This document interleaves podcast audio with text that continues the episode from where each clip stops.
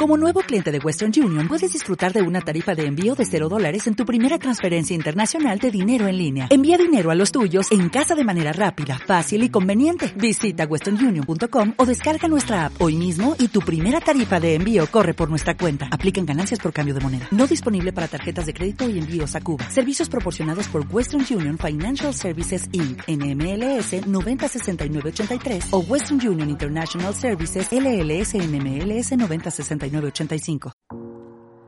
Preparativos de viaje a Escocia.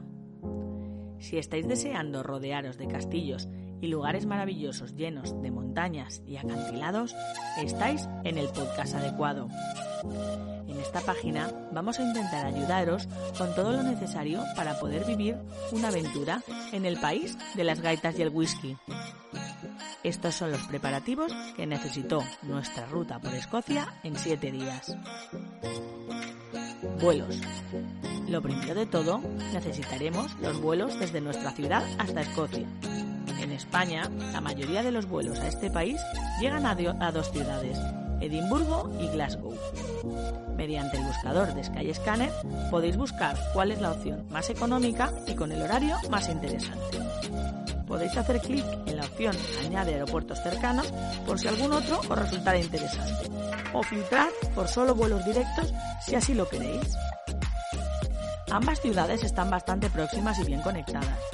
Nosotros realizamos vuelo directo Valencia-Edimburgo con Ryanair, porque además de ser el más económico, Glasgow no estaba en la ruta que nos habíamos planteado.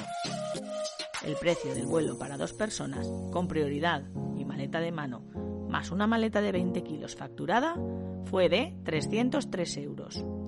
Obtuvimos un buen precio porque reservamos el vuelo con mucha antelación. Compramos a final de octubre para un vuelo en agosto. Maleta. No es fácil saber qué llevar en una maleta en un viaje como este, porque en Escocia se pueden dar todas las estaciones en un mismo día. Puede llover ahora, hacer luego sol y volver a nublarse. Así que lo más recomendable es utilizar capas que podamos poner y quitar. La capa exterior es muy recomendable que sea un chubasquero o una chaqueta impermeable. El paraguas no es nada práctico, es habitual que haya mucho viento. No olvidéis el adaptador para los enchufes, ya que no son los mismos que en España. Aquí los podéis conseguir en las tiendas multiprecios. No os fiéis de la cobertura en Escocia, no siempre la encontraréis. Si contáis con tener internet para utilizar el GPS, tal vez os falle. Vale la pena descargar mapas offline o incluso llevar uno impreso. Dinero. Recordad que en Escocia la moneda es la libra. Lo mejor es pagar el máximo posible con tarjeta de crédito. Así que aseguraos en vuestro, banco que vuestra tarjeta puede utilizarse fuera de España. Es posible que consideréis cambiar en España el dinero, pero se suele obtener un cambio mejor en el Reino Unido.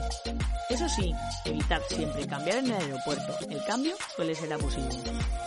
Os recomendamos las casas de cambio, las oficinas de correos o incluso sacar dinero del cajero, comprobando que en ninguno de los casos os cobren comisión.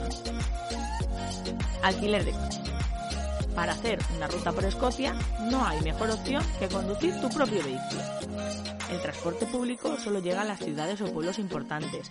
Nunca os va a conducir a lugares en medio de la naturaleza y además tiene unos horarios muy concretos.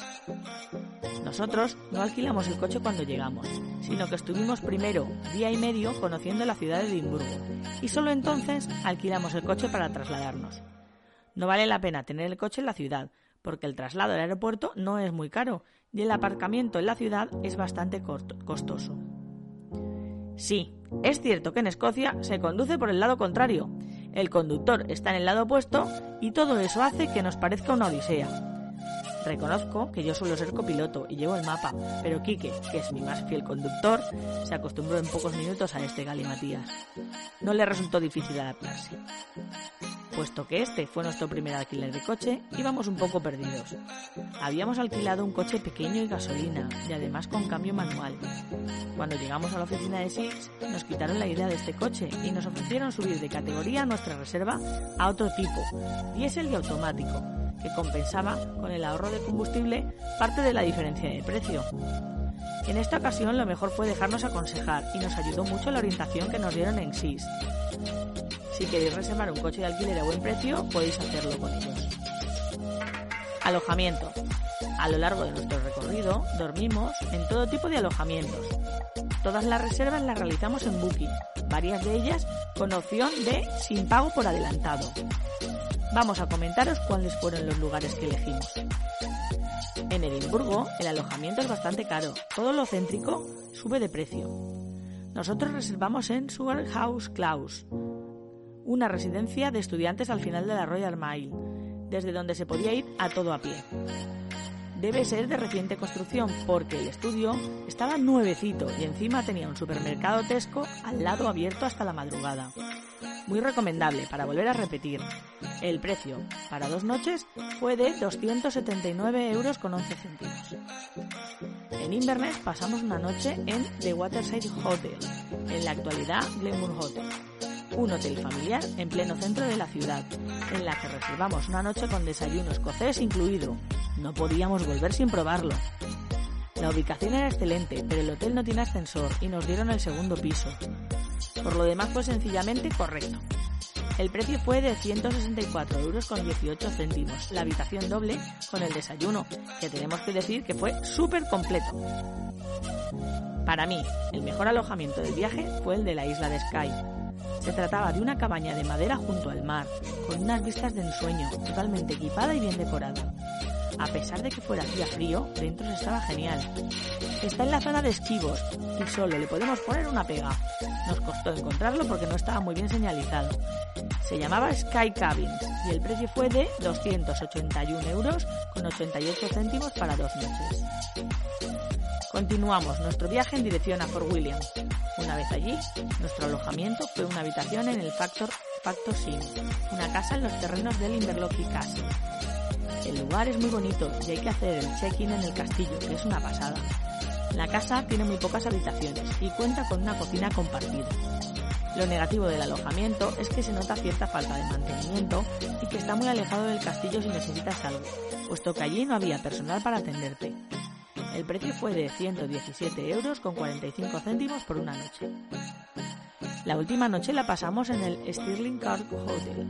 Es un hotel en, dentro del campus universitario de la ciudad, que nos resultó un poco laberíntico. Resultó bastante correcto, moderno y limpio, y fue el más económico del viaje con diferencia. Solo costó 88 euros con 9 céntimos la habitación doble. Es muy buena opción si vais a visitar la zona. Y hasta aquí todo lo que preparamos antes de realizar nuestro viaje. Si quieres, puedes conocer nuestra ruta por Escocia en 7 días para poder disfrutar a tope de este país.